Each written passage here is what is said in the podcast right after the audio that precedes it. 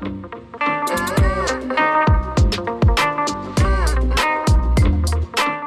hörst Unachtsam von Nastja mit freundlicher Unterstützung von Zauberei und Dosenbier.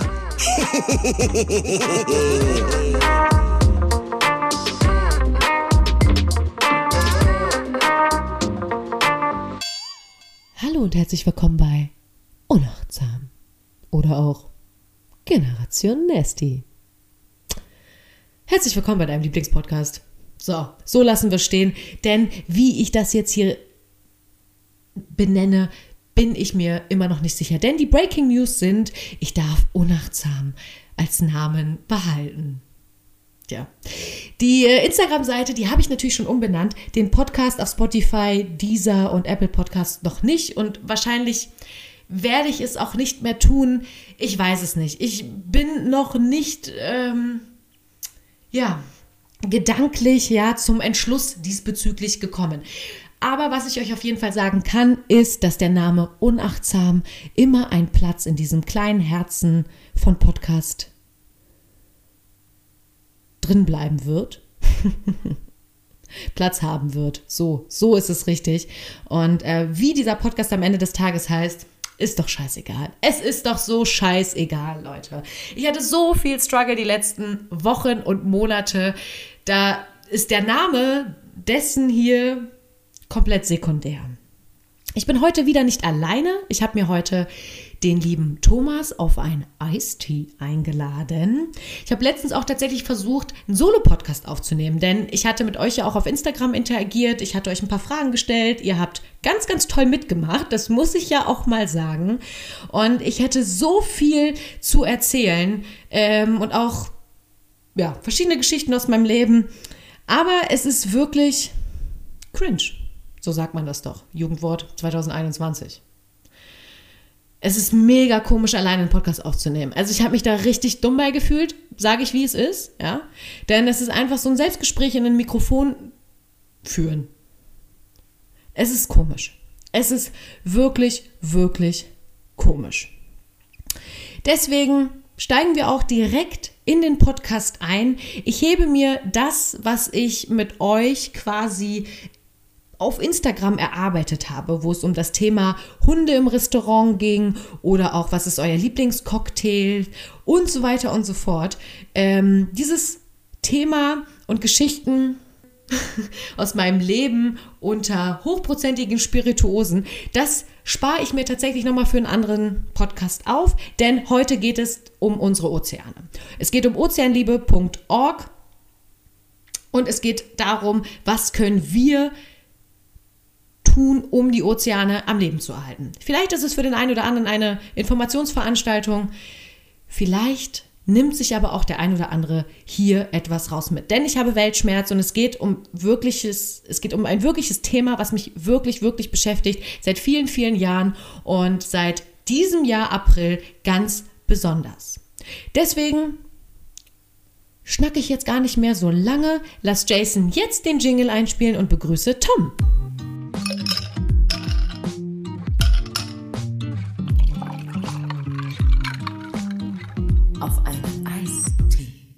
Ja, hallo Nasti Fantasti. Grüß dich.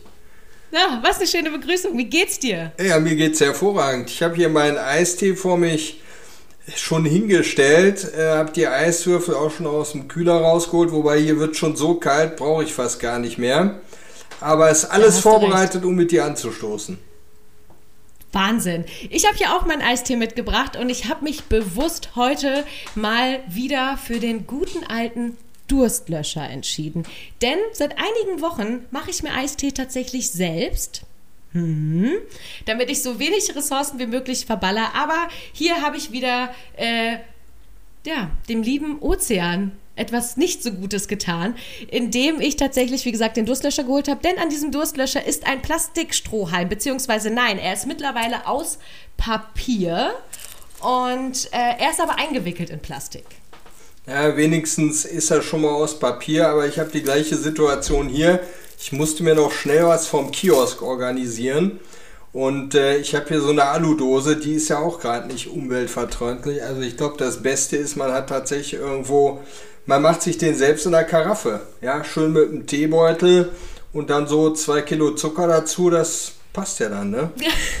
dann passt das, ganz genau. Ich habe für mich auch einen Eistee perfektioniert und zwar ist es äh, ein ein Rezept, den ich, äh, ja, den ich, ich mir quasi unter den Nagel gerissen habe bei meinem alten Arbeitgeber, wo ich für zwei Monate tätig war, worüber ich gar nicht so viel reden möchte, ähm, denn ich bin froh, dass ich dort nicht mehr bin. Aber was ich tatsächlich dort mitgenommen habe, ja, war dieser Eistee und der besteht aus Minze, Hagebuttentee, Zitrone und Zucker.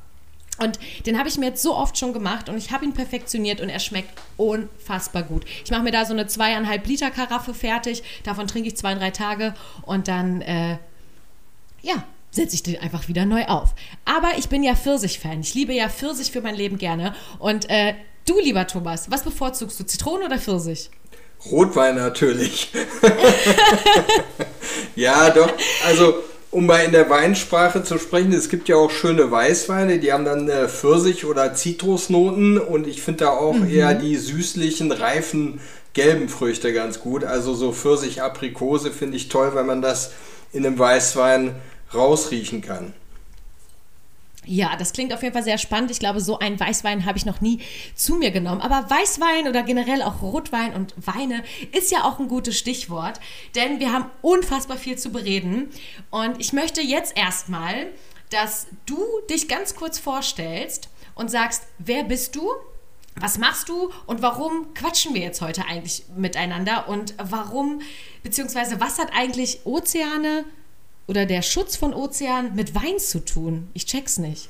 Ja, gerne. Also Thomas Mente, Freunde dürfen mich auch Tom nennen, von Ozeanliebe. Ich bin der Gründer und habe das äh, letztes Jahr ins Leben gerufen.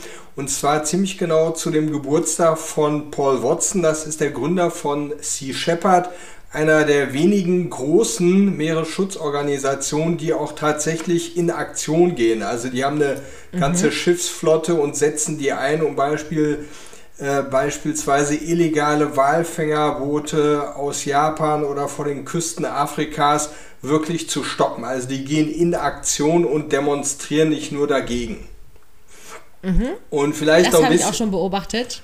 Und äh, vielleicht noch so ein bisschen zu der Idee. Also der Paul Watson ist letztes Jahr 70 geworden, also es müsste sich jetzt in diesen Tagen auch wieder jähren zum 71. Und ich habe ihm einfach über Facebook Messenger eine Nachricht geschickt und gesagt, zum 70. Geburtstag bräuchte er doch irgendwo so eine Signature Edition und die Idee fand er gut und dann bin ich durch die ganze Organisation durchgerasselt mit Verträgen und so weiter und nur drei Monate später waren wir dann offizieller Partner von äh, Sea Shepherd und da freuen wir uns riesig drauf, weil das ist ein Non-for-Profit-Projekt. Das heißt, alles, was wir an Wein über den Online-Shop auf ozeanliebe.org verkaufen und davon geht mindestens 2,50 Euro pro Flasche als Spende an Sea Shepherd, ist ein Non-for-Profit-Projekt für uns. Das heißt, alles geht, auch wenn hinterher noch was übrig bleibt, an Sea Shepherd. Das klingt spannend. Also ich fasse nochmal zusammen. Du bist Tom, du bist der Gründer von Ozeanliebe. Ozeanliebe macht Weine in Kooperation mit Sia Shepard. Verrückt, wie überhaupt das zustande gekommen ist, dass du ihm einfach über Facebook eine Nachricht geschrieben hast. Wow. Ähm, why not? Es hat funktioniert. Und ähm, Jetzt hast du eine Firma, die eine Non-Profit-Firma ist und der komplette Gewinn von diesen Weinen, die du online verkaufst auf ozeanliebe.org, ähm, ja, davon der Gewinn, der geht dann an Sea Shepherd. Und Sea Shepherd investiert diese Kohle, um dann halt eben die Flotten auf die Meere zu schicken und eben Verbrecher der Ozeane ähm, ja, zu schnappen und diese auch mit Sanktionen und Kosten quasi ähm, ja, zu bestrafen. Richtig? Genau so ist es. Und ich meine, man muss sich mal überlegen, unsere Erde besteht ja zu 70 Prozent aus Wasser. Ja, also die Meere machen oder die Ozeane machen 70 Prozent der Erdoberfläche aus. Nur 6 Prozent sind geschützt und 33 Prozent mhm. der Fischbestände gelten als überfischt, 60 Prozent als maximal ausgenutzt. Das heißt, selbst die Flotte von Sea Shepherd, die jetzt nicht allzu groß ist, also ich glaube mittlerweile 10, 15 Schiffe oder sowas, die kann natürlich da nicht viel anrichten. Also es ist gut, dass wir es haben, aber wir bräuchten viel mehr Länder, die gegen Fischerei geht im Prinzip, also gegen die industrielle Fischerei und die das Thema illegale Fischerei mehr in den Vordergrund steht, weil das werden wir nachher im Gespräch sehen. Ich will das jetzt mal ein bisschen spoilern an der Stelle, ja. Das Problem ist mhm. wirklich der kommerzielle Fischfang mit 4,6 Millionen Fischereifahrzeugen, die die Ozeane abgrasen und die Meere leerfischen und zwar schneller als der naturelle Nachwuchs ist das dann wieder ermöglicht. Da hast du tatsächlich recht. Ich habe mir auch noch mal in Vorbereitung dessen, also von diesem Podcast hier, äh, habe ich mir auch nochmal eine Dokumentation angeschaut. Äh, und dafür möchte ich auch gerne nochmal Werbung machen an dieser Stelle. Und zwar, das ist die Dokumentation Seaspiracy, die läuft auf Netflix. Dort gibt es unfassbar viele Fakten und Zahlen, die wirklich erschütternd sind. Warum mir dieses Thema überhaupt am Herzen liegt, ist, dass ich seit ja, über 23 Jahren tatsächlich keinen Fisch esse. In erster Linie einfach aus der Intuition, weil es mir einfach auch nicht schmeckt. Ich mag den Geruch nicht. Da kommen dann Leute und sagen wieder, ja, aber guter Fisch riecht ja nicht. Fisch hat einfach so einen ganz eigenen Geruch, so wie es Käse hat und so wie es eben auch Fisch hat, äh, äh Fleisch hat oder eben dann auch Fisch. Und das sind so Dinge, die, äh, die haben mir noch nie so richtig gefallen und die wollte ich schon immer meiden. Und natürlich mit dem Klimawandel ja, äh, sind dann eben auch andere Themen aufgekommen. Was passiert eigentlich mit unseren Ozeanen? Plastik, das Thema, ja, Plastik und deswegen ja auch. Äh, mein Eistee, der jetzt nicht so gut ist, aber äh, es wird ja die ganze Zeit ähm, über viel Plastik geredet und ich glaube auch, es ist, es, also Plastik ist auch ein Riesenproblem. Es ist nur ein sekundäres Problem in unseren Meeren, denn ähm, um unsere Ozeane oder auch die Tiere da drin zu schützen, müssen wir ganz woanders anfangen. Und das ist eben bei der kommerziellen Fischerei. Plastik, ja, ist ein Thema für sich. Jetzt werden Plastikstrohhalme verboten. Deswegen machen jetzt auch eben viele Firmen wie Durstlöscher oder auch Capri-Sonne, steigen jetzt alle von Plastikstrohhalmen auf Papierstrohhalme um, die aber wiederum natürlich in Plastik verpackt sind. Hm, ja, die Idee war gut, die Umsetzung misslungen. Wobei, was für eine Idee, sie mussten es von der Politik her, ja, weil die Politik sich eben äh, an das kleinste Problem setzt, und zwar eben an die Strohhalme und nicht an die industrielle Fischerei. Mhm. Und darüber wollen wir nämlich reden. Wir wollen dafür, ja, wir wollen euch ein bisschen aufklären dazu, euch zu diesem Thema sensibilisieren ähm, und einfach euch auch mit auf den Weg geben, was können wir auch tun, außer jetzt vielleicht irgendwie, ja, Plastik zu sammeln an irgendwelchen Meeren und äh, jetzt vielleicht kein Plastik mehr zu kaufen. Ja, das ist ein guter Ansatz, definitiv. Ja, das möchte ich hier gar nicht kleinreden. Aber wir müssen tatsächlich ganz woanders anfangen. Und das eben bei der kommerziellen Fischerei. Und da steigen wir auch direkt ein. Denn ähm, ich möchte im Jahr 2048, 2050, roundabout, möchte ich auf jeden Fall noch leben. Und das kann nur gewährleistet werden, wenn das Leben im Meer noch seinen Ursprung hat. Das heißt, dass alle Tiere noch in diesem Meer drinne sind und das fängt eben bei dem ja, bei der Nahrungskette, da fängt es ja eben an. Und das höchste Tier in der Nahrungskette ist Thomas, wer ist es? Sag's mir. Was denn? Das, das Tier, was weit oben ist, die Haie? Ganz genau, der Hai ist es nämlich. Der Hai. Und wir müssen Haie, Delfine und Wale schützen. So. Und wie wir das machen oder wie wir da einen Ansatz finden und was für Zahlen wir euch bringen, das erarbeiten wir uns jetzt hier peu à peu. Denn wir sind ehrlich, wir sind ehrlich. Wir haben diesen Podcast schon mal aufgenommen.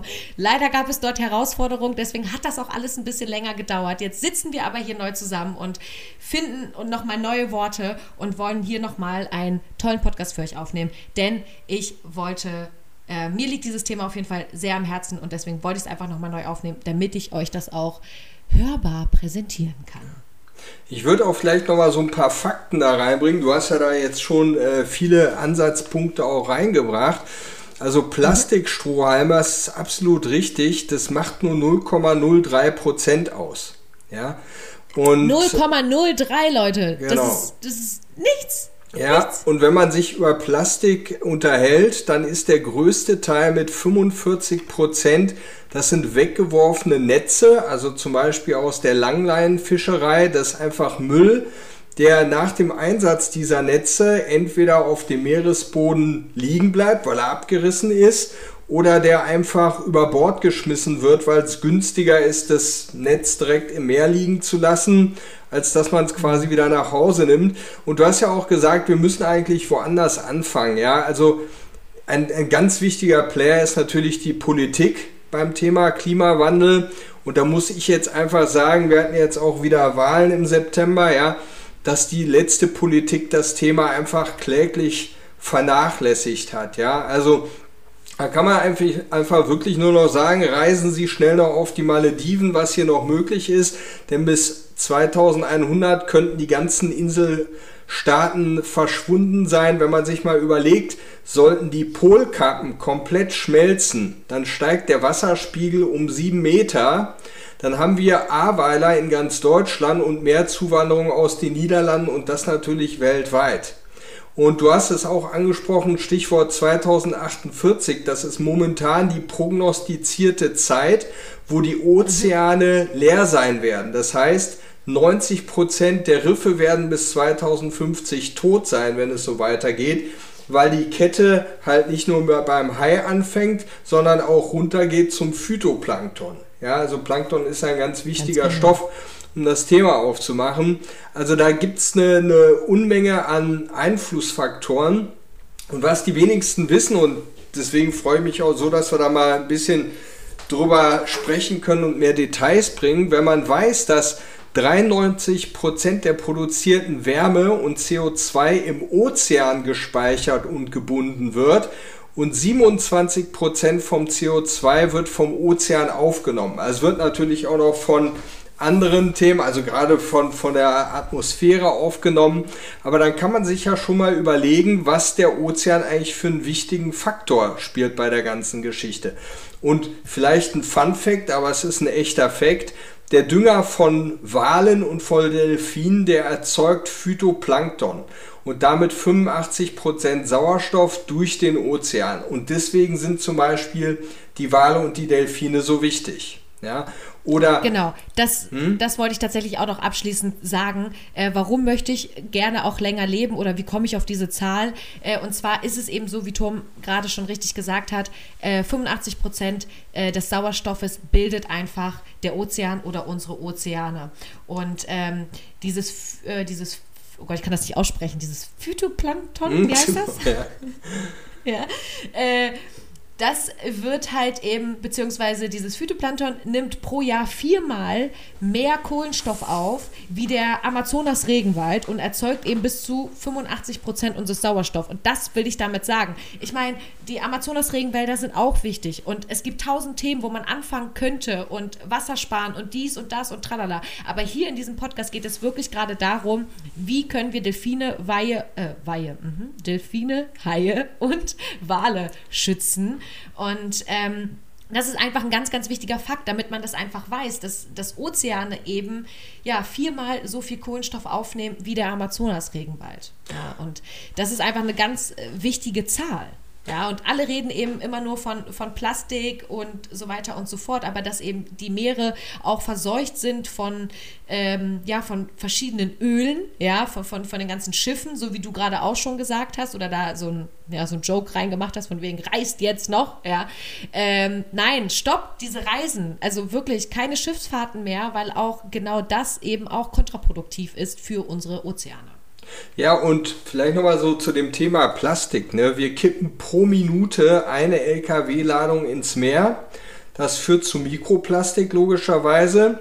Also das ist ja eine giftige Ozeanplastiksuppe, die da entsteht, wo weder wir im Urlaub baden möchten, noch die ja, Wale, Haie und die anderen Delfine, also nicht nur Säugetiere, sondern auch die Fische natürlich dort eben nicht, nicht mehr überleben können. Und Mikroplastik findet man dann logischerweise auch im Fisch und in anderen Meerestieren. Und jetzt kommt eigentlich das Perverse. Wir denken, dass der Fisch ja so gesund ist. Und ich spreche gerne nachher auch nochmal über Lachs. Ja, das ist ein schönes Thema. Auch mit und Captain Iglo können mhm. wir auch mal drüber sprechen.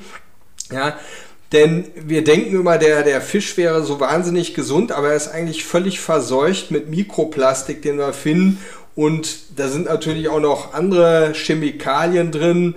Also ich weiß ja, ob der Fisch tatsächlich so gesund ist. Ich habe vor drei Jahren aufgehört, weil ich einfach gedacht habe, im Mittelmeer ist schon so wenig Fisch, da will ich gar keinen Fisch mehr essen, selbst wenn er noch so appetitlich irgendwo ähm, angeregt ist. Und ich mache ja gerne mal Witze, deswegen muss ich den hier noch raushauen.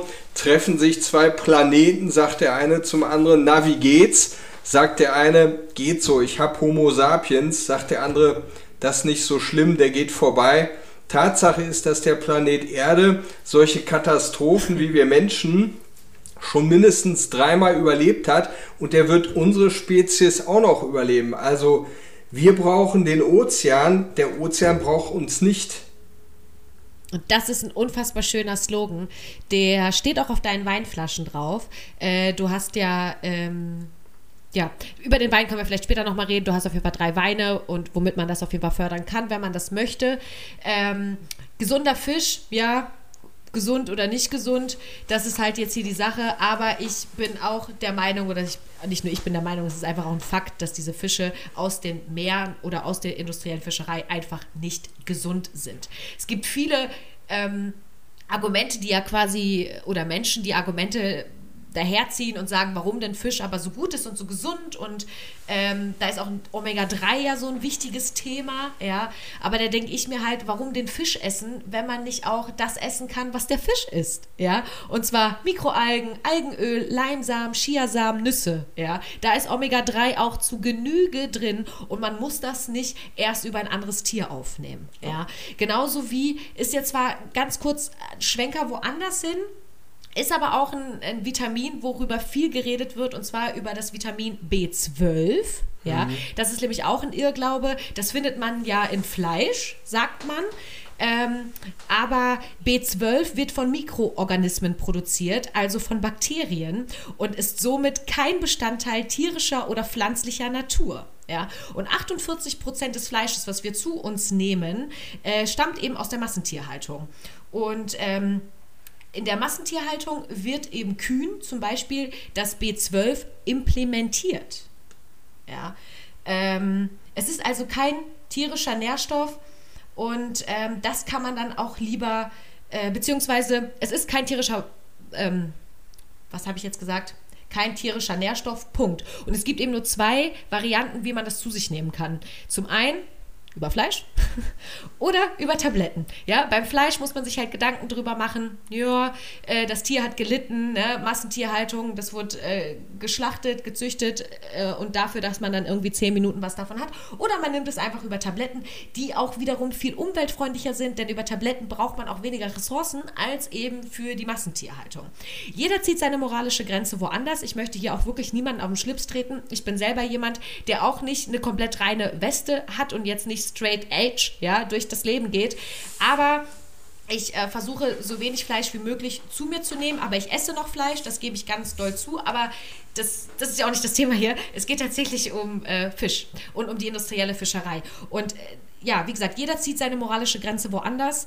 Ähm, und es geht ja auch nur darum, wirklich einfach meinen Zuhörern oder den lieben unachtsamen Zuhörern auch nochmal ein anderes Bewusstsein für dieses Thema mitzubringen. Wir stellen uns jetzt nicht hier und sagen, du, du, du und du bist böse, weil du das machst und tust und dies und das.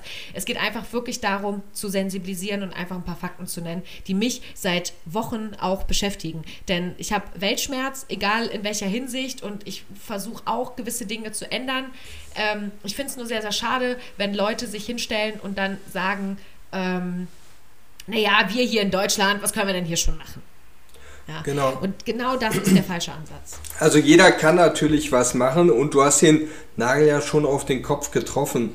Das, das Hauptproblem ist ja das fehlende Wissen. Also es ist ja noch nicht mal, dass wir Menschen da vielleicht äh, absichtlich ja, umweltschädlich handeln, sondern es ist einfach die fehlende Aufklärung, die eigentlich schon viel früher in der Schule stattfinden müssen. Ja, anstatt ja. dessen lernen wir einen Satz des Pythagoras. Ja, okay, ist vielleicht auch für den einen oder anderen später mal sinnvoll. Aber ich glaube, was, was wichtiger wäre, ist, dass man versteht, ähm, was erhält eigentlich die Natur, die wir zum Leben brauchen. Ja, und sprechen wir doch mal über den beliebtesten Fisch der Deutschen, das ist nämlich der Lachs. Mit 20,5% Anteil in der Beliebtheitsskala. 90% wow. von Zuchtfischen wird heute in Fischfarmen gezüchtet.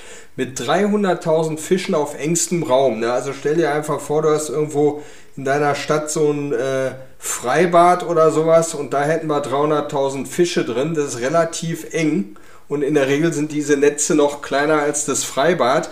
Und der Zuchtlachs, der wird eben mit belastetem Soja und Antibiotika gefüttert, ja, damit er überhaupt gesund werden kann.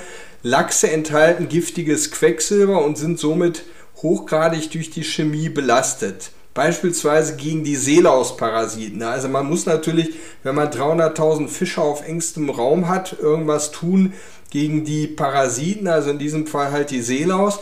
Und das zerstört natürlich unser ganzes sauerstoffproduzierendes Ökosystem. Also diese große äh, Fischereizucht. Wir glauben, der Lachs ist gesund, weil er Omega-3-Säuren, Fett, also Fettsäuren produziert. Das macht er aber nicht. Das kommt nämlich nur vom Seetang, wie du auch schon gesagt hast. Also warum isst man nicht den Seetang direkt? Der ist auch viel günstiger. Und ich gebe mal noch so zwei, drei Fakten zu dem Thema. Pro ein Kilo Zuchtlachs Lachs werden 1,2 Kilo Lachsmehl als Futter benötigt. Das heißt also, zwei bis drei Fische werden quasi verfüttert für einen Fisch. Also wenn du so willst, zwei bis drei niedere äh, Fischarten, um diesen ganz tollen Lachs dann eben zu produzieren. 50 Prozent der Lachse sterben allerdings von der Geburt bis zur Reife. Das ist ein sehr ineffizienter Prozess. Warum? Weil es einfach viel zu viele Individuen auf einem Raum sind, die sich nicht mehr bewegen können, logischerweise dann krank werden. Und die Lachsfabrikanten, die können sich die Farbe der Endfische anhand von einer Farbpalette aussuchen. Dann wird das eben beigefüttert, ob der jetzt tiefrosa oder leichtes rosa sein soll. Wir würden nämlich sonst nur graue Fische essen. Und das ist halt einfach noch mit einer der krassesten Fakte, die ich dieses Jahr gelernt habe, dass Lachs gar nicht rosa ist. Und ich dachte immer, der ist rosa. Ich, ich wirklich, ich war der Annahme, aber da merkt man einfach, wie, ähm, ja, wie man quasi geschult wird von, von klein auf. Und ähm, das ist ja auch wie, ne, Dr. Iglo macht uns auch gerne was vor und äh, ne, die ganze Werbung Ne, Werbung ist einfach eine Marketingstrategie, genauso wie der Satz nachhaltige Fischerei. Das ist auch einfach ein Werbeslogan. Und es gibt keine nachhaltige Fischerei, denn du weißt nicht, ob dieser nachhaltig gefangen worden ist oder vielleicht doch illegal gefangen worden ist. Am Ende des Tages ist es eben, wie ich schon sagte, ein Werbeslogan. Und das ist einfach das, das Paradoxe. Das müsst ihr euch mal reinziehen. Die Fische werden eingefärbt. Und dann kann einfach Hersteller XY sagen, mm, ich möchte gerne, dass es also so ein ganz starkes Rosa hat, der andere ein bisschen weniger, dies, das, Ananas. Es kommt dann ja auch auf den Preis an. Und umso teurer der Lachs, äh, umso rosaner, ja, ist er dann letztendlich. Und ähm, das zeigt das zeigt dann dem Endkonsumenten, oh, dass er jetzt guten, gesunden, tollen Lachs kauft, ja, oder isst.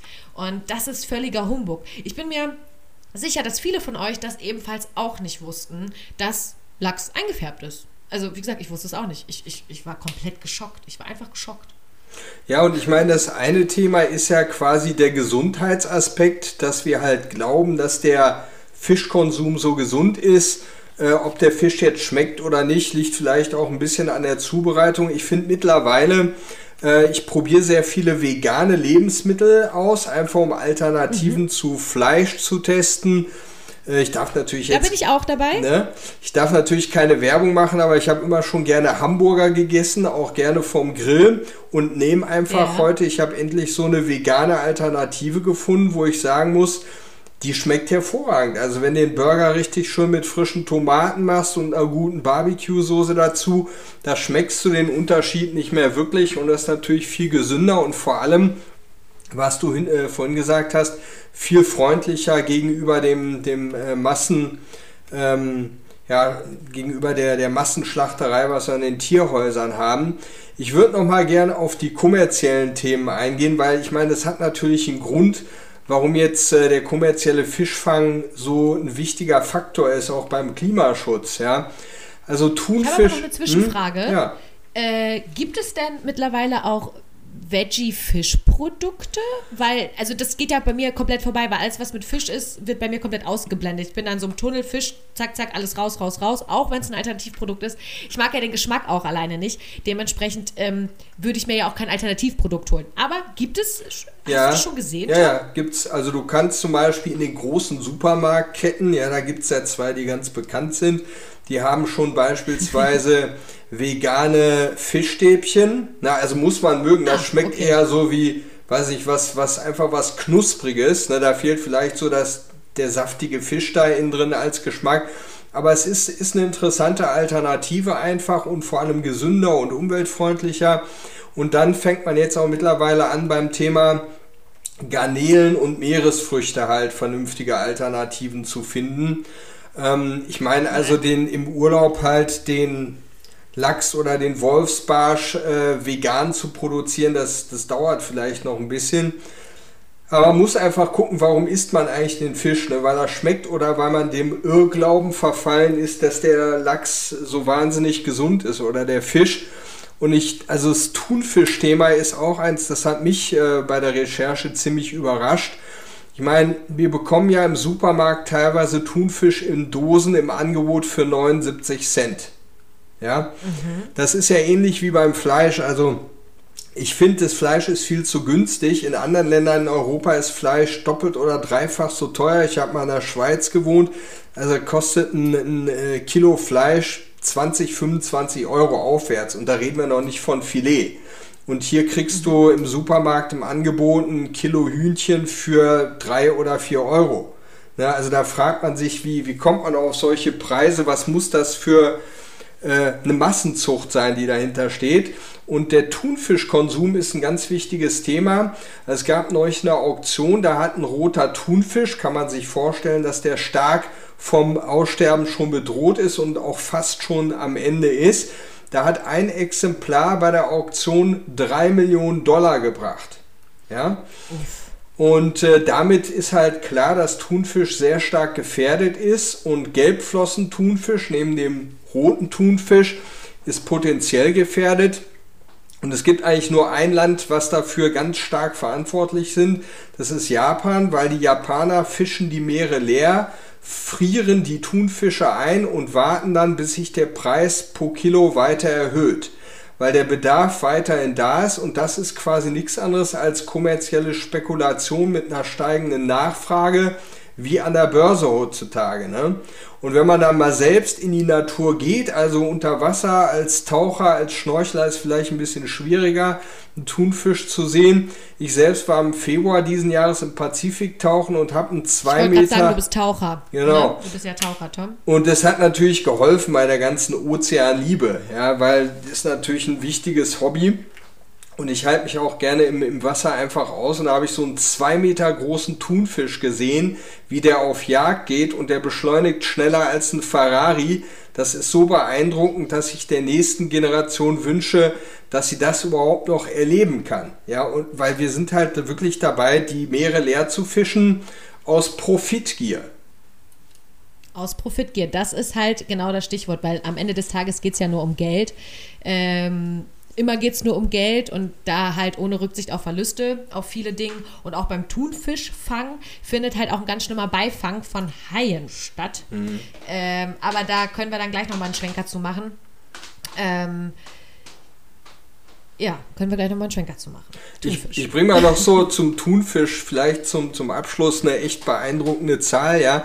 Was auch wenige wissen, da sind natürlich Konzerne dahinter. Ne? Also wir werden nachher noch äh, bemerken, dass das eigentlich nichts anderes ist wie, wie andere Mafia-Strukturen, die wir bei, weiß ich, Drogen, Menschenhandel genauso finden. Mitsubishi hat zum Beispiel 40% Marktanteil im Thunfischmarkt und der Thunfischmarkt ist 42 Milliarden Dollar groß. Ne? Also das, das sind auch keine Kinkerlitzchen, wo du sagst, also wir reden über drei, vier Millionen. Da könnte jede Politik, könnte jeder Staat sagen, äh, komm, aus Steuergründen, da können wir auch drauf verzichten. An, also die Einnahmen aus Gewerbesteuer oder sowas sind da eher verzichtbar. Aber wenn du über einen 42 Milliarden Dollar Markt sprichst, der ist volkswirtschaftlich steuermäßig relevant. das klingt auch so, ja, gerade bei den Zahlen. Und ähm, jetzt wollte ich gerade irgendwas sagen, jetzt habe ich es leider vergessen, weil ich dir natürlich zu Ende zuhören wollte und dir nicht ins Wort fallen wollte. Äh, Thunfisch. Ach ja, Dosen, 99 Cent. Mhm. So. Auf diesen Thunfischdosen befindet sich ja auch oft so ein ganz bestimmtes Siegel. Mhm. Ja, darüber möchte ich auch reden, weil dieses Siegel ist nämlich auch völliger Humbug. Denn keiner, keiner, nicht mal der Vorsitzende von dieser Firma, ja, kann dir garantieren, dass kein Beifang stattfindet. Und dieses ähm, Siegel ist dieses MSC-Siegel. Das steht für was genau, Tom? Du weißt es, glaube ich, gerade Ja, besser aus dem Kopf als Also ich. das ist dieses Marine Steward Council. So. Ne? Das ist die äh, völlige oder die, die volle Betitlung dessen. Und ähm, die sagen halt, wir garantieren, dass kein Beifang stattfindet. So, und wenn man sich dann aber mit den Leuten hinsetzt in ein Interview, so wie es halt in dieser Dokumentation, die ich anfangs zum Podcast genannt habe, ähm, der Mensch hat das dann getan, der hat sich dann mit denen da hingesetzt und der benutzt so viele Füllwörter und redet sich da in Kopf und Kragen und sagt äh, sowas wie, ja, garantiert, nee, geht nicht, aber wir können garantieren. Aber Sie haben doch gerade gesagt, Sie können nicht garantieren. Nee, können wir auch nicht, es kann niemand. Also er sitzt da und sagt, es kann niemand garantieren, dass... Ähm, dass eben kein Beifang stattfindet. Genau. Sie haben zwar Beobachter, die irgendwie mit auf diese Schiffe fahren, aber er sagt selber auch, naja, die können ja auch bestochen werden. Genau. So, ja, dann weißt du ja, was los ist. Ne? Dann weißt du doch einfach, was los ist. Die werden bestochen, die dürfen nichts sagen, die werden über Bord geworfen.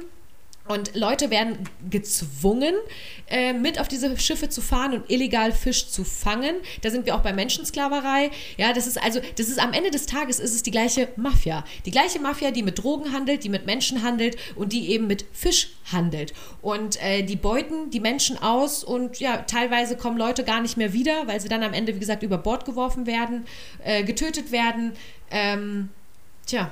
Es ist, äh, es ist eine ganz, ganz traurige Geschichte, was da eigentlich los ist auf, den, auf unseren Ozeanen. Ja. Das mag man gar nicht meinen. Und wie du sagst, es ist halt wieder das, das Profitthema dahinter. Ne? Also ich meine, wer sich mit Marketing ein bisschen auseinandersetzt und das vielleicht auch mal kritisch hinterfragt, leider gibt es den Captain Iglo ja schon, der uns erklärt, dass die Fischstäbchen von hoher Qualität sind. Ne? Und dann hast du ja schon das MSC-Siegel angesprochen, also die mehr von Captain Iglo und dem MSC-zertifizierten Fischfang, da wird zum Beispiel in dieser Doku Seaspiracy auf Netflix wirklich mit aufgeräumt, ja. Ein paar Gründe hast du ja schon genannt, weil wenn du da mal wirklich investigativ äh, auf den Zahn fühlst, dann ähm, merkst du halt schnell, dass die auch nur mit Wasser kochen und dass da eigentlich nichts dahinter wird. Die, die originale Idee war ja eigentlich ehrenhaft, ja, vom MSC. Dass man sagt, An wir sich wollen schon. es wir wollen es versuchen durch eine Zertifizierung. Nur dann merkst du halt, dass da eben Industrien dahinter hängen mit sehr viel Geld und Konzerne mit sehr viel Geld, die sagen, ähm, das müssen wir halt irgendwie auch kaufen können. Ja, denn äh, der Kommerz, der hier die, diesen objektiven Auditoren und Kontrolleuren da ja quasi übermannt wird, also da, bei diesen Kontrollfahrten gehen natürlich auch Leute mal aus Versehen über Bord. Ne? Nämlich wenn die vielleicht möglicherweise das Siegel verteilen oder sowas. Ja, also das ist halt höchst skeptisch. Ne? Und unser Geldbeutel ist die beste Waffe. Ja, kauft Qualität statt Quantität. Beschäftigt euch mehr mit Alternativen zur Massentierhaltung, egal ob jetzt Schweine, Rinder oder die Lachse. Also da stecken halt wirklich Syndikate dahinter dem Fischmarkt. Und nachhaltig ist halt Werbung für einen Wohlfühlfaktor beim Kauf. Die großen Organisationen, die sprechen nicht darüber. Ähm, da muss man viel kritischer sein. Absolut, denn auch viele, äh, wenn man sich halt viele Internetseiten auch anschaut von diversen Umwelt- ähm, Schützern, ja, findet man auch nirgendwo irgendwie das Stichwort industrielle Fischerei, Fischernetze etc. pp. Denn das wird komplett totgeschwiegen, ob das jetzt von diesen verschiedenen Hilfsorganisationen ist, ob das von der Politik ist oder von sonst was. Weil die meisten stecken da irgendwie mit drin und es geht immer um das, ja, um das leidige Thema Geld. Und deswegen haltet oder hält auch jeder damit hintern Berg sozusagen und geht damit nicht an die Front und sagt, hey, das Problem ist aber die industrielle Fischerei, denn ähm, Plastik macht halt eben so und so viel aus. Plastikstrohhalme macht gerade mal 0,03 Prozent aus. Aber dass circa 48 Prozent Fischermüll ähm, in unseren Meeren ja, drinne ist, äh, darüber redet keiner. Weil auch viele natürlich auch Angst haben vor diesen, vor diesen Mafias auch ein Stück weit. Ja? Also Angst und natürlich auch, weil sie da auch mit drin hängen. Mhm. Wir haben da im Prinzip sechs wichtige Bedrohungen für das ganze Ökosystem und die Lebewesen. Also das erste ist mal das Klima, das zweite ist eben die Überfischung, ja, inklusive dieser ganzen Kartelle, die das natürlich beschleunigen und verhindern. Dann die Verschmutzung durch Plastik, die, der illegale Fischfang, wo wir jetzt gerade schon drüber gesprochen haben, dann aber auch der Verlust der biologischen Vielfalt. Ja, also wenn wir uns halt wie bei den Menschen reduzieren auf nur noch ein paar verschiedene Arten, dann fehlt uns die ganze Diversifizierung. Und die hat der liebe Gott nicht, nicht umsonst irgendwo erfunden. Und dann haben wir auch das Thema Lärmbelästigung durch zunehmende Kreuzfahrtschiffe, durch Tanker, ja, im Bereich Industriegebiet Ozean. Also der Ozean ist ja mittlerweile auch schon ein Industriegebiet geworden, ja, und nicht wie früher irgendwo das Meer, wo mal Ernest Hemingway seine Angel irgendwo rausgehalten hat aus dem Boot, ne? Das ist es halt. Und einfach 80 Prozent alles Lebens leben halt im Meer. Vieles davon ist ja auch nicht erforscht. Also wir Menschen, ja, oder unsere Spezie ist halt wirklich ein ganz geringer Teil von dem ganzen Leben, was irgendwie auf unserer ganzen Welt irgendwie stattfindet. Und es ist so unfassbar wichtig, und das möchte ich einfach nochmal betonen, dass wir wirklich unsere Ozeane am Leben erhalten. Und dass wir alle irgendwie was dafür tun, weil am Ende des Tages sind wir alle ein Teil von der Vernichtung, ob mhm. wir wollen oder nicht. Also, ne, also, weil am Ende des Tages sind wir dem ausgesetzt. Genau. Stellenweise. Und und die Geschwindigkeit, um das vielleicht auch nochmal so mit Zahlen ein bisschen zu hinterlegen, ja, weil, also ich glaube, jedem ist bewusst, dass das nicht gerade förderlich ist. Ne? Und wir leisten ja hier auch gute, gute Aufklärung. Aber was, was viele halt nicht verstehen, ist, dass weltweit pro Minute 5 Millionen Fische getötet werden. Ja? Das ist einzigartig, das ist ein richtiger Rekord. Und wie will man dem quasi entgegentreten? Das ist nur, wenn jeder Einzelne, der heute Fisch konsumiert, sich überlegt, ähm, kann ich da mein Verhalten nicht verändern. Ne? Letztendlich ist es auch nur Gewohnheit.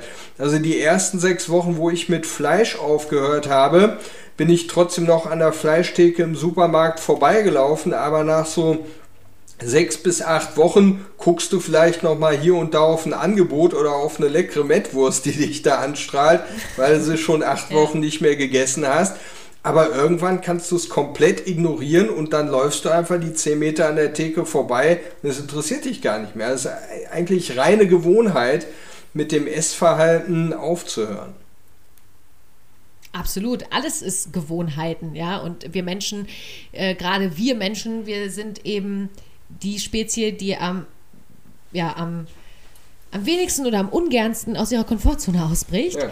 Und äh, Veränderungen sind immer doof und das mag man nicht und das ist auch immer mit viel Selbstdisziplin ja, verbunden, egal ob das auch ähm, ja, mit Dingen ist wie, man will mehr Sport machen, man will weniger rauchen oder gar nicht mehr rauchen oder kein Zucker mehr essen, dies, das, Ananas, ja. Das ist, es gibt so viele Dinge, wo wir Menschen selber irgendwo auch ansetzen möchten und oft auch einfach daran scheitern, weil wir es nie anders gewohnt waren und einfach die Disziplin dafür nicht haben. Und Selbstdisziplin ist ein riesengroßer ja, ein riesengroßes Thema und auch ein großes Schlagwort. Ich selbst bin auch nicht in allen Dingen so selbstdiszipliniert. Deswegen setze ich mir zum Beispiel auch zum Jahreswechsel nie irgendwelche Vorsätze, weil ich sage immer, Vorsätze sind was für Versager, weil man schafft es eh nicht. äh, aber da gehe ich natürlich auch nur von mir auf andere. Ähm, deswegen versuche ich immer so während des Jahres immer schon gewisse Dinge zu verändern, unbewusst, bewusst, aber eben äh, nicht unbedingt zu sagen, ab dem 1.1. mache ich es jetzt so und so, weil da kommst du wieder in so eine Druck- und Stresssituation, wo du es dann viel, viel schneller ablegst. Es ist oft mal einfach auch eine Sache, die im Kopf stattfinden muss. Und ähm, gerade auch was das Thema Fleisch angeht, weil ich ja auch wenig, weniger Fleisch esse. Ich esse zum Beispiel kaum noch, also eigentlich gar kein Geflügel. Ähm, will ich jetzt auch immer mehr weiter dahin, dass ich auch ja kein Rind oder halt auch eben kein Schwein esse.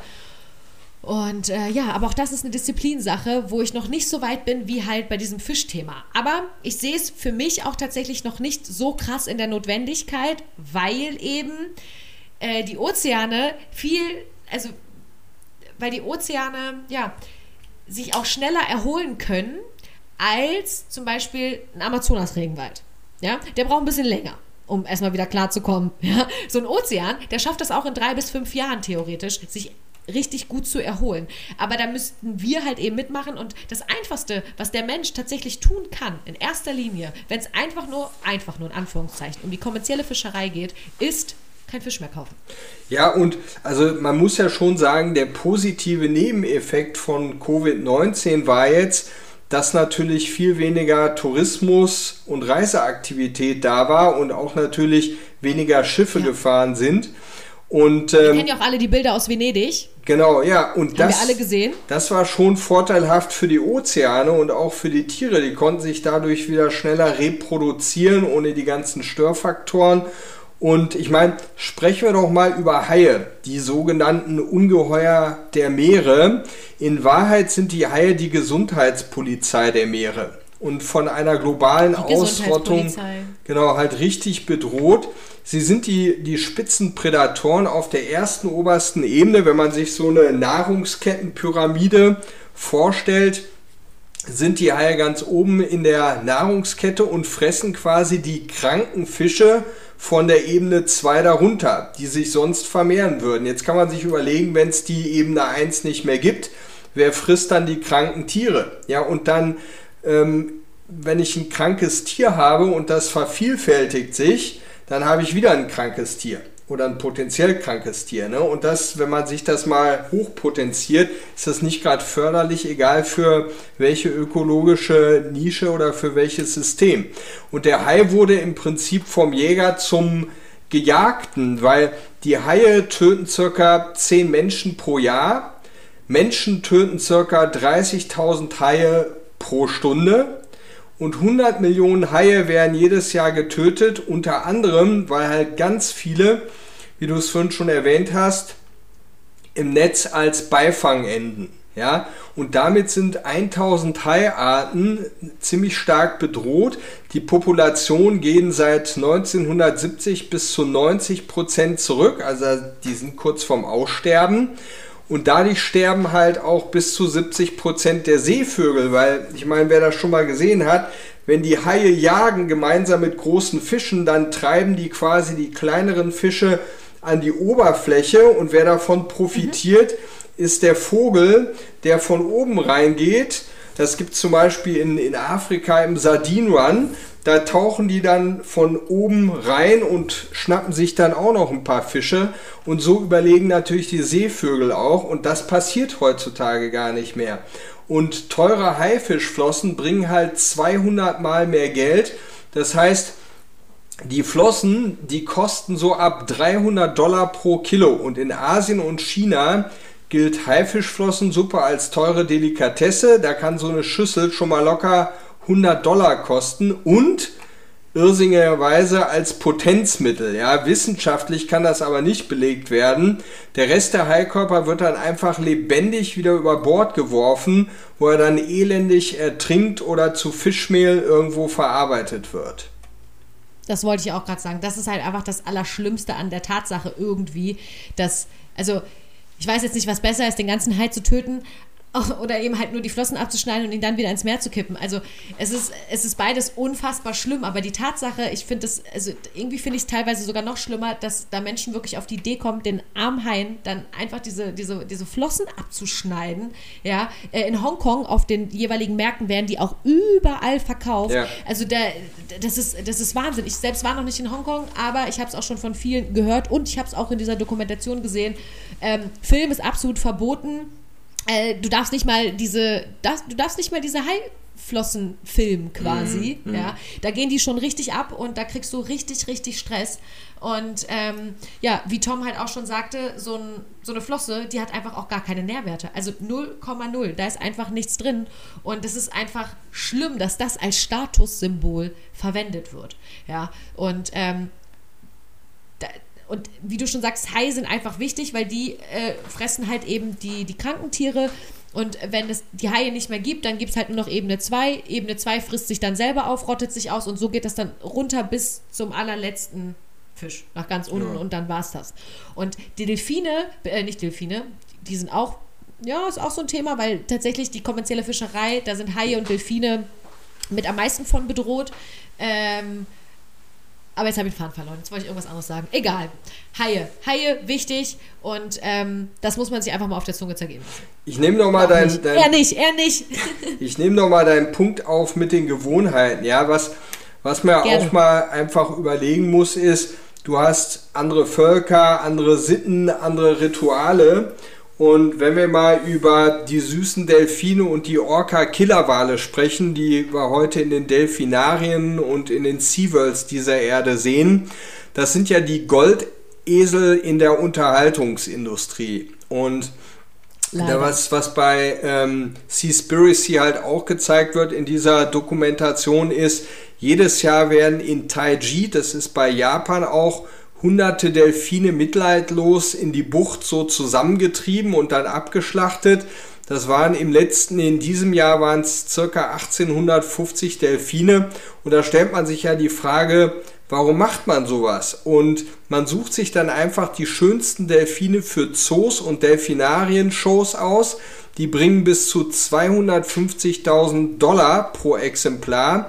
Und bei Orcas sind das logischerweise noch viel mehr. Und jetzt kommt dieser Irrglaube, die Einheimischen glauben dann, dass die Delfine ihnen die Fischbeute wegnehmen.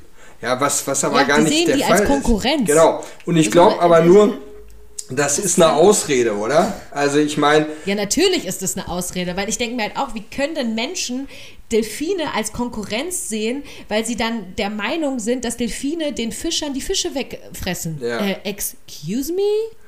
Genau. Es ist, es ist einfach der Wahnsinn. Und dann ist der Fakt ja auch, das muss man halt auch nochmal äh, festhalten, dass ähm, pro gefangenen Delfin zwölf weitere getötet eben werden. Mhm. Ja, und wie ähm, Tom gerade auch schon sagte, oder das hatten wir ja auch schon mal in einem Podcast äh, besprochen, den es ja nicht mehr online gibt, äh, wo wir auch ganz, ganz viel über Delfine geredet haben. Ähm, ist das eben, die werden einfach gefangen, illegal gefangen und werden gezwungen, Dinge zu tun, die sie normalerweise nicht tun würden. Dann müssen die Kunststücke machen, dann werden die in kleinen Becken gefangen. Es ist alles andere als artgerecht. Die werden mit Medikamenten vollgepumpt. Delfine kriegen da irgendwie einen Kollaps, äh, schlagen ihre Köpfe gegen die Wände, wollen da einfach nur noch raus.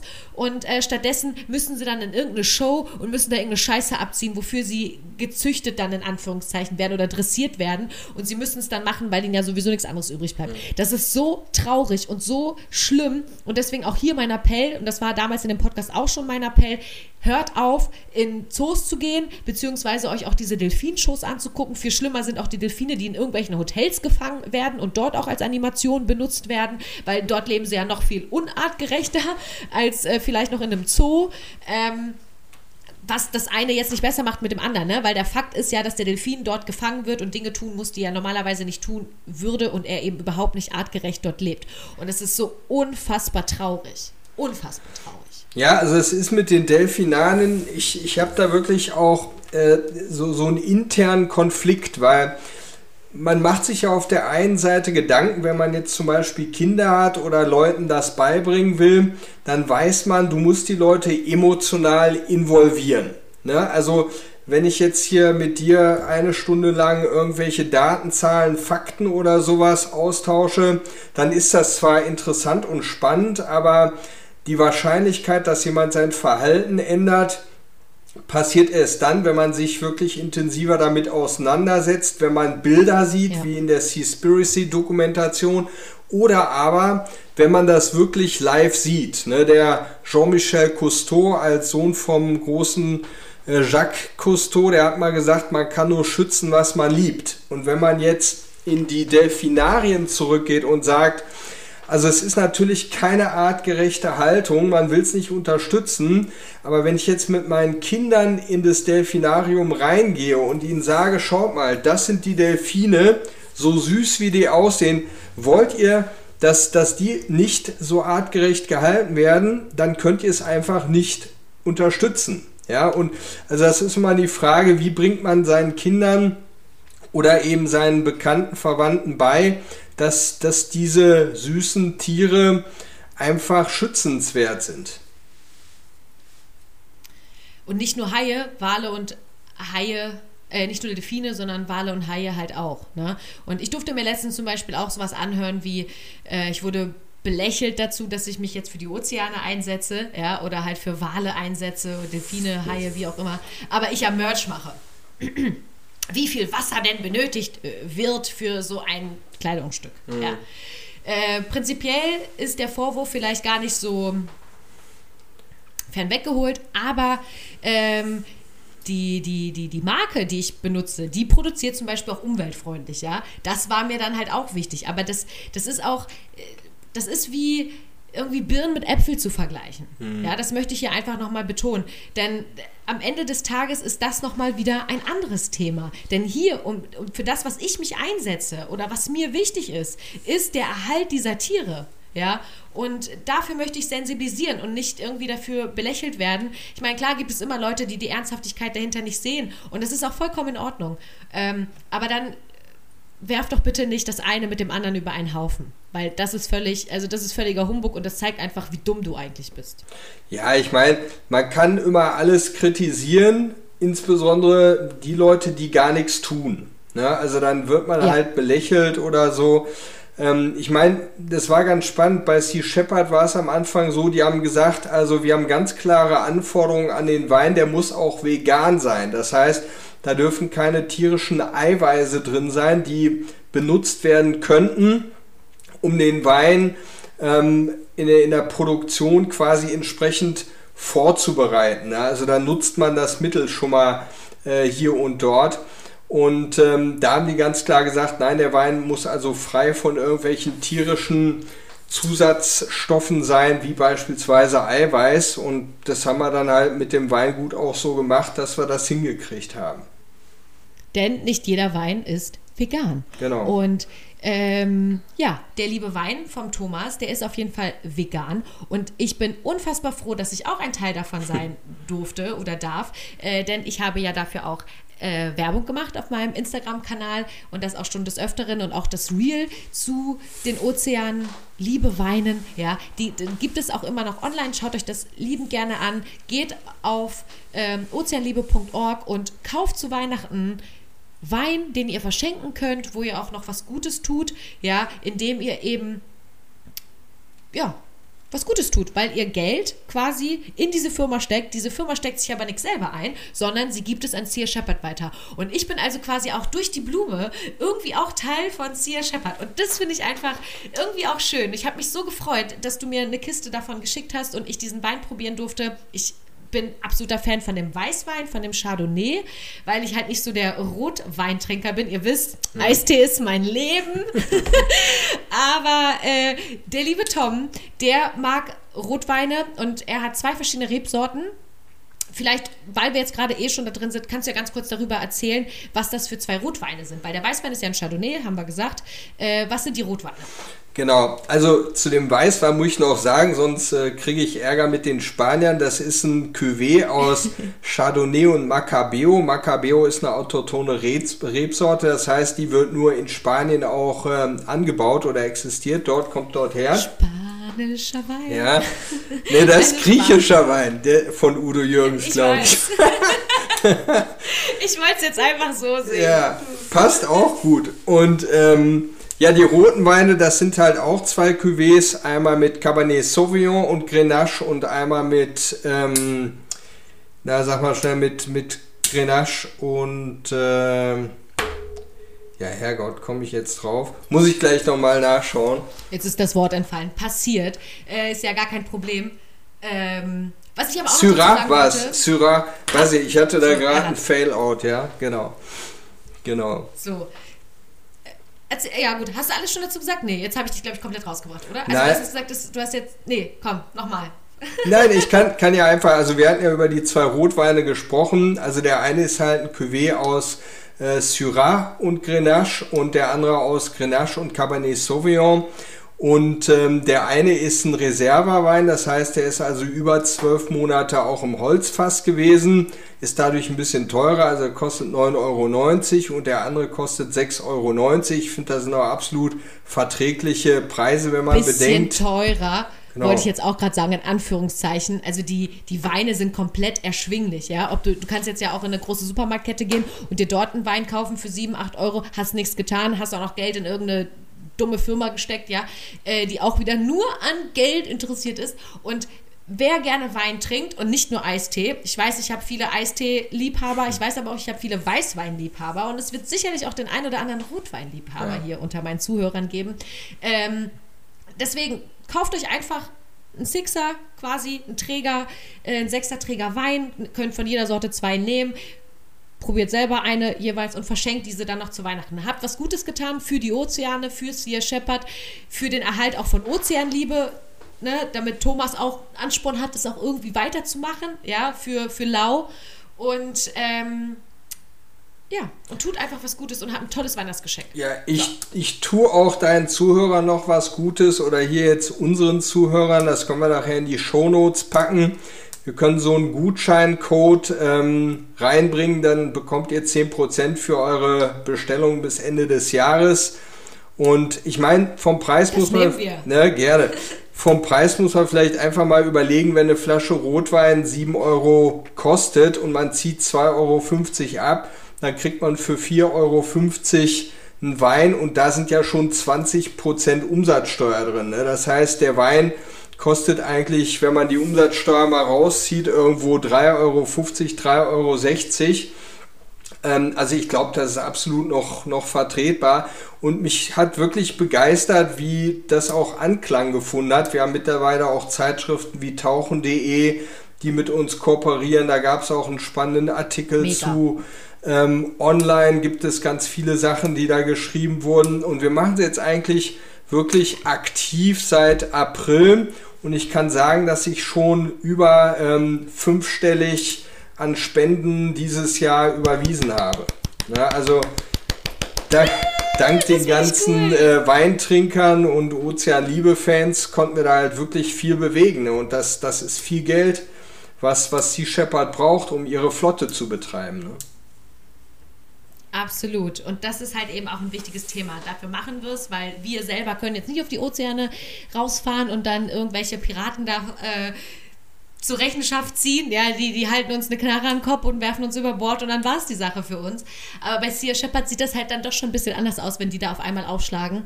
Und ähm, da, das kann ich nur befürworten und ich werde mir auf jeden Fall auch ähm, nächsten Monat auch noch mal ein paar Flaschen bestellen, weil das ist ein schönes Weihnachtsgeschenk, es ist eine Kleinigkeit, es ist eine Aufmerksamkeit und ähm, das möchte ich auf jeden Fall gerne weitergeben. Und ähm, ja, tut es auch. Ozeanliebe.org. Ja, es gibt. Und den 10% Gutschein, ja, den Rabattcode, den, den, den, den, den nehmen wir uns. Den, den krallen wir uns.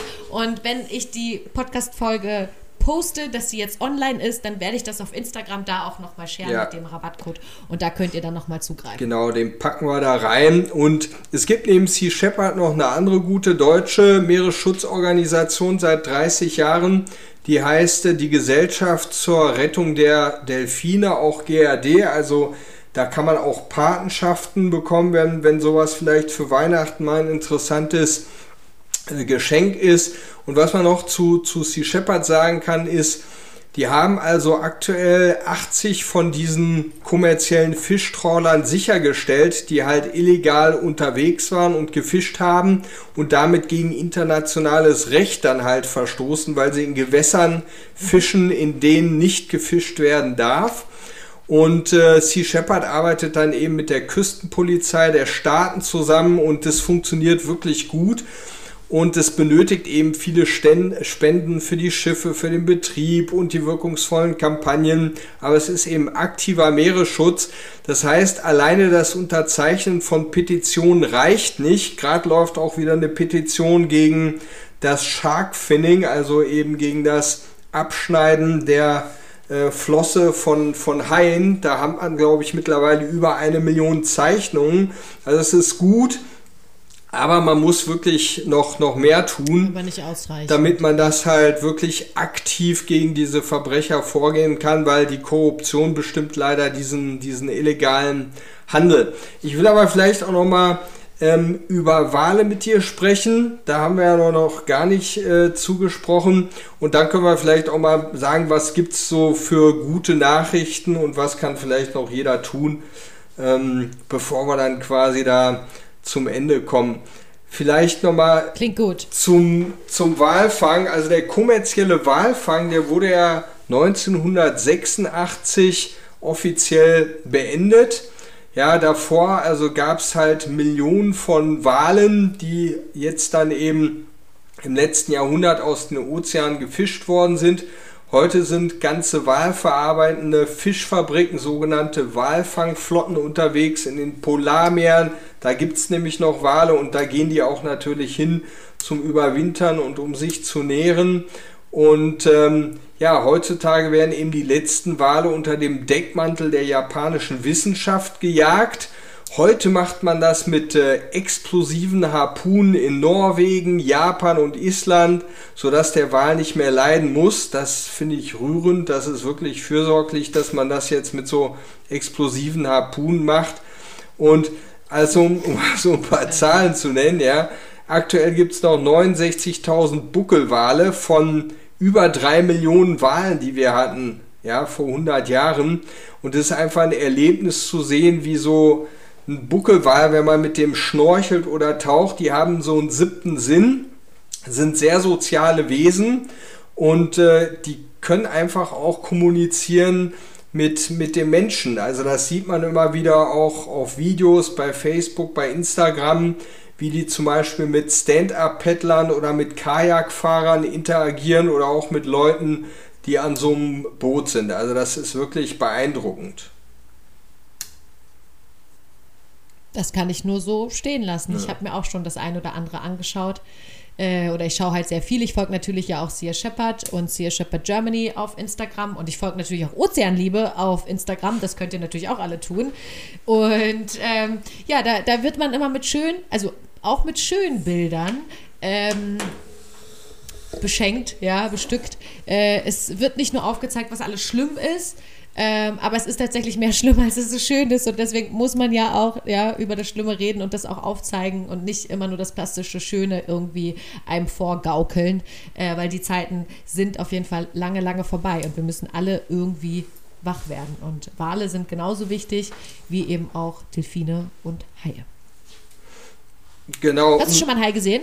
Äh, Hai, einen Wal? Hast du schon mal einen Wal gesehen? Ja, ja, und ich freue mich, weil wir gehen jetzt, also wir waren dieses Jahr, waren wir in Baja, Kalifornien und da kann man mit Booten äh, rausfahren und dann kommen die Grauwale an das Boot rangeschwommen. Ne? Also man, also es ist ganz wichtig, dass man auch nachhaltiges Whale-Watching macht, ja, damit man einfach die Möglichkeit nutzt, sich da emotional damit zu verbinden, weil ich glaube, wenn man solche Erlebnisse gehabt hat, dann äh, ist man auch bereit, hinterher seine Essgewohnheiten oder anderes Verhalten zu verändern, weil man sagt, ich, ich will jetzt einfach was tun für das Wohlergehen dieser Tiere.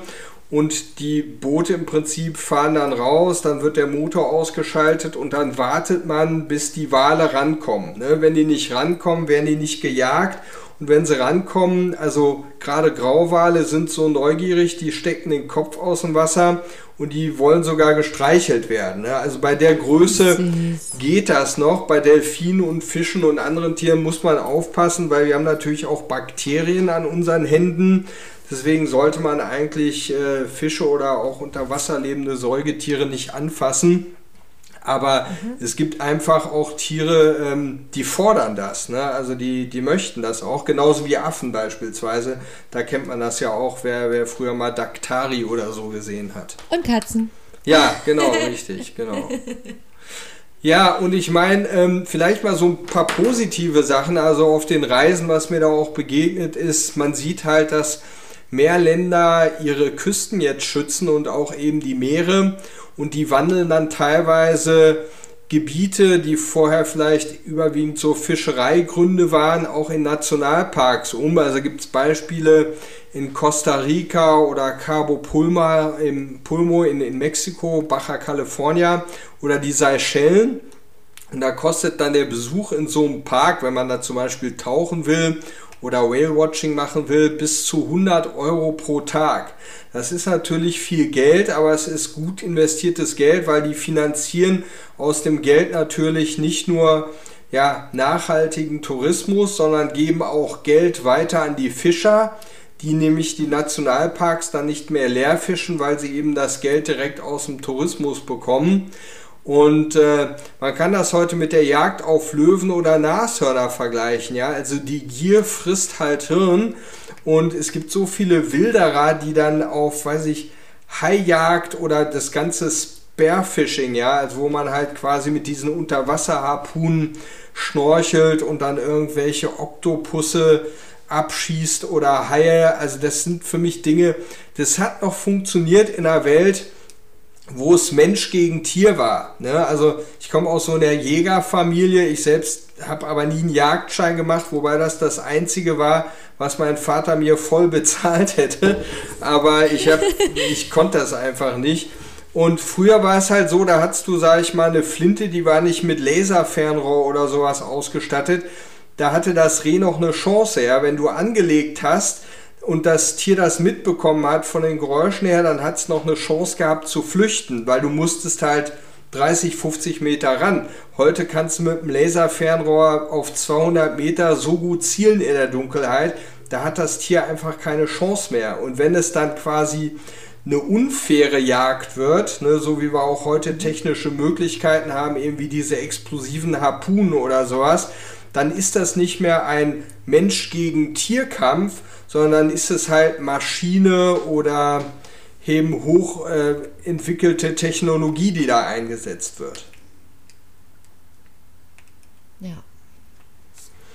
Aber ja, ja, was soll man dazu sagen? Es, die, die, die, die Menschheit erfindet halt immer mehr Dinge oder krassere Dinge, um Tiere zu töten. Ja, genau, ja, so kann man es sagen. Ne? Und viele machen das ja als Hobby oder äh, es gibt dann ja echt Leute, die halt, weiß ich, fünfstellige Summen zahlen, damit die illegal in Afrika Nashorn erlegen können oder Löwen. Ja, also das sowas ist mir immer echt unklar, ja, weil das ist wirklich Gier frisst Hirn und nur um das eigene Ego aufzupumpen, ja. Aber es gibt auch zum Beispiel jetzt äh, vor drei, vier Wochen kam das raus, dass Expedia ähm, sich, und da nenne ich mal bewussten Unternehmensname, entschlossen hat, den Verkauf von Tickets für Delfinshows und SeaWorld einzustellen. Ja, also da bewegt sich jetzt auch was in der Reisebranche.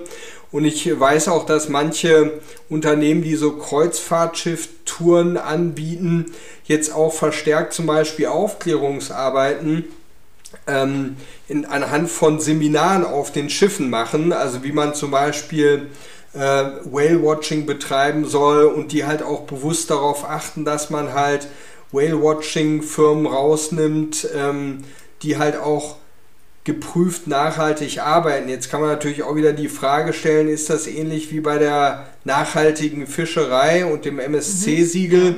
Ähm, aber ich meine, irgendwo muss man ja so einem Siegel und so einem Zertifikat zumindest mal eine Chance geben. Und spätestens, wenn man sieht, auch als Kunde, als Tourist, wie das halt abläuft, dann kann man es ja mit gutem Gewissen nochmal machen äh, oder weiterempfehlen. Und wenn nicht, dann sollte man da auch nicht zurückschrecken und irgendwie auf TripAdvisor oder was einen wirklich negativen Kommentar und eine negative Bewertung abgeben. Da gehe ich mit. Ich bin noch nie in meinem Leben mit Delfinen geschwommen, geschweige denn mit Haien oder Walen, äh, weil ich ja auch keine Taucherin bin. Äh, an Hai sollte man sich jetzt sowieso nicht so nah rantrauen. Ähm, deswegen, ich habe das alles noch nie so gemacht und ich habe, als ich diese Dokumentation auch gesehen habe, habe ich gedacht, ey, unterm Meer oder unterm Wasser sieht es einfach aus wie bei Findet Nemo. Es ist ja wirklich so bunt, also an sich, ne? Und aber das waren natürlich die schönen Bilder und dann kam natürlich die kam das Schattenland, ja. Und äh, da hat man dann tatsächlich ähm, ja das wahre Meer gesehen und viel von den schönen Farben ist halt nicht mehr da. Es gibt wohl auch in Ägypten noch irgendwo einen richtig schönen Riff, habe ich gehört, aber ähm, wenn das der einzige schöne Riff noch ist, ja, dann sollten wir uns wirklich, wirklich Gedanken darüber machen, äh, was wir denn nicht alle irgendwie tun könnten, um gewisse Dinge zu verändern. Ja. Und es gibt auch, wie gesagt, positive Dinge, die ja heute der Tom auch gerade schon auferzählt hat. Ich weiß nicht, hast du noch andere positive Aspekte? Ja, also ich würde vielleicht einfach nochmal auf so ein paar Dinge äh, eingehen, was man halt machen kann. Und das fängt wirklich im Kleinen an. Ähm, also man kann zum Beispiel sich bei Beach Cleanups engagieren. Ja, sowas wird am Rhein gemacht, an Flüssen. Äh, sowas kann man auch im Urlaub an Stränden machen. Und selbst wenn jeder A seinen Krempel selbst mit vom Strand wieder mitnimmt, ne, ich meine, stellt man sich mal diese spanischen oder italienischen Riviera-Strände vor. Die Leute bringen ihren Plastikmüll mit an den Strand und lassen ihn da liegen. Ja, ich meine, also das, das, das, ist das Erste, wo jeder sagen kann, okay, was ich mitbringe irgendwo hin, das nehme ich auch wieder mit und schmeiße es irgendwo weg. Also ich meine, das ist wirklich ein No-Brainer.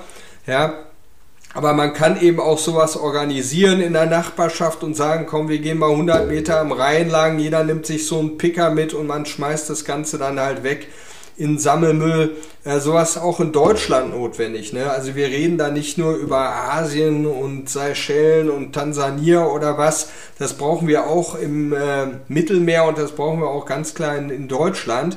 Das andere ist, dass man halt nachhaltiger reist und ähm, vor allem muss man halt mit der Politik jetzt an Lösungen arbeiten, dass man schnell aus der Kohle rauskommt. Ja, also weil die Kohle, Steinkohle, Braunkohle ist halt der größte Verursacher äh, in dem CO2-Problem.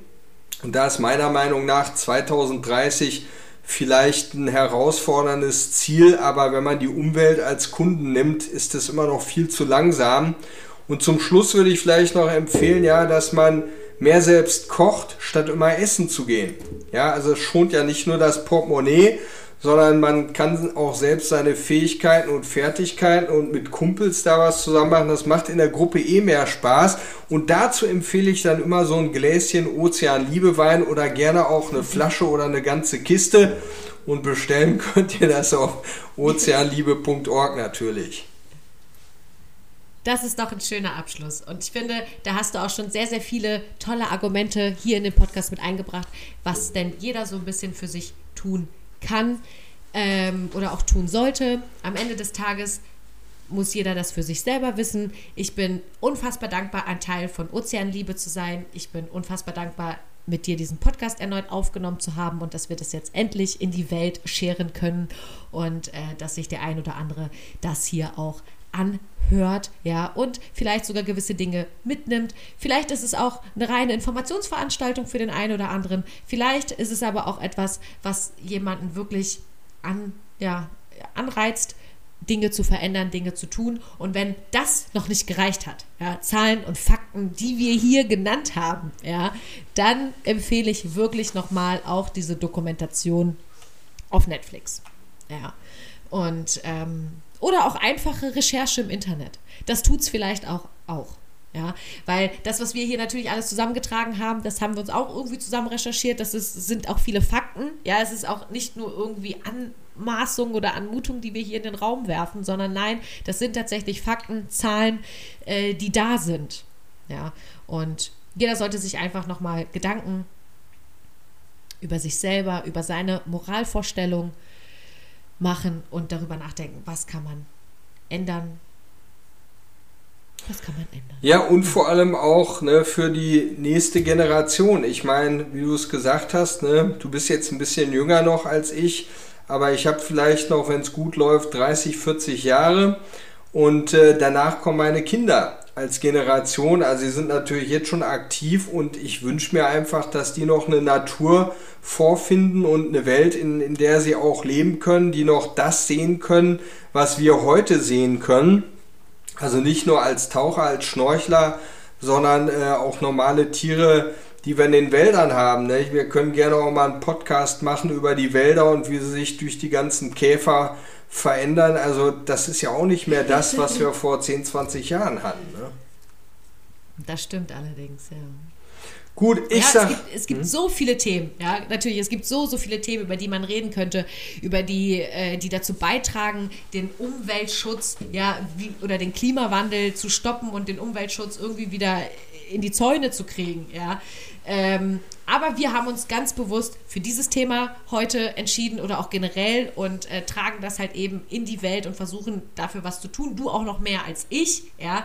Ähm, und ich finde es ganz, ganz toll, dass es eben so Firmen gibt wie Ozeanliebe. Es ist auch ein reines Familienunternehmen, denn ich verrate euch jetzt mal was. Der Tom ist nämlich der Stiefpapa von dem lieben Moritz. Und den Moritz, den kennen wir hier ja alle nur zu Genüge. Ja? Und auch der ähm, Lennart macht die, die Tontechnik Genau. mit ne, und auch Grafiken. Und, Und die Grafiken, das wollte ich sagen, der Lennart macht auch die Grafiken und äh, auch die Mama von Moritz ist hier mit drin. Und ach, das ist ein reines Familienunternehmen, das ist eine ganz tolle Sache und ich stehe da wirklich so, so doll hinter, weil das eben auch einfach nicht nur irgendeine Firma ist, für die ich mich jetzt irgendwie entschieden habe, mit denen irgendwie ein bisschen zusammen zu, mich zusammenzusetzen, darüber zu quatschen. Nein, es ist, es, es ist die Familie eines verdammt guten Freundes von mir. Ja, anders kann man es nicht sagen. Und dafür, dafür mache ich es doppelt so gerne. Und ich lade dich auch gerne Bitte. ein, Nasti. Oh, ja, und zwar zur Boot. Ja, also wer Lust hat, kann gerne zur Boot vorbeikommen. Am äh, Ende Januar ist die, ich glaube vom 22. bis zum 29. Januar. Da, ähm, Düsseldorf? Genau, sind wir in der Halle 11 mit einem eigenen Stand und äh, haben auch eine Kooperation mit Pottwale e.V., da ist auch Sea Shepherd, da kann man sich informieren, das ist taucher.net. Da kriegt man vielleicht mal so ein bisschen einen Eindruck, da gibt es viel Filmmaterial und Poster über die Welt der Ozeane. Also da würde ich mich sehr freuen, wenn ich den einen oder anderen sehe und wir haben auch immer ein Gläschen da. Deswegen erhebe ich jetzt nochmal meinen Eistee, sag nochmal Danke, Nasti, und trink auf dich. Dankeschön, lieber Tom. Danke äh, für deine Zeit. Danke für die Einladung. Wenn es sich auf jeden Fall einrichten lässt, ich nicht irgendwie was anderes machen muss, dann komme ich auf jeden Fall nach Düsseldorf. Und ich weiß, ich habe viele Hörer aus Nordrhein-Westfalen. Und äh, ihr solltet euch auch alle dann nach Düsseldorf machen. Das Datum, das wirst du mir ja nochmal mitteilen. Und das werden wir hier dann auch nochmal teilen auf dem jeweiligen Instagram-Kanal oder wie auch immer. Ich werde auf jeden Fall nochmal dran erinnern. Ich bin stets bemüht, ähm, öfter Podcasts zu releasen. Ich muss aber auch sagen, liebe Leute, ich habe letztens versucht, einen Solo-Podcast aufzunehmen. Das ist ja völlig weird oder cringe, würde man, glaube ich, heute in der, in der Jugend sagen. Es ist völlig verrückt. Es ist einfach ein scheiß Monolog, den man in ein Mikrofon spricht. Das ist einfach wie so ein Selbstgespräch. Ich wollte euch, ich könnte euch so viele Geschichten aus meinem Leben erzählen, denn das letzte halbe Jahr war eine reine Achterbahnfahrt. Aber alleine macht es einfach keinen Spaß. Naja, ich, ich gucke, dass ich mir mehr Leute hier in den Podcast einlade, die Bock auf einen Eistee haben, äh, mit mir diesen hier zu schlürfen oder vielleicht dann auch mal auf ein Gläschen Ozeanliebewein. Und äh, danke euch fürs Zuhören. Danke, Tom. Und ich wünsche euch jetzt allen einen schönen Abend, einen schönen Tag, einen schönen Mittag, was auch immer ihr tut. Bleibt gesund. Wir hören uns bald wieder. Danke, ciao.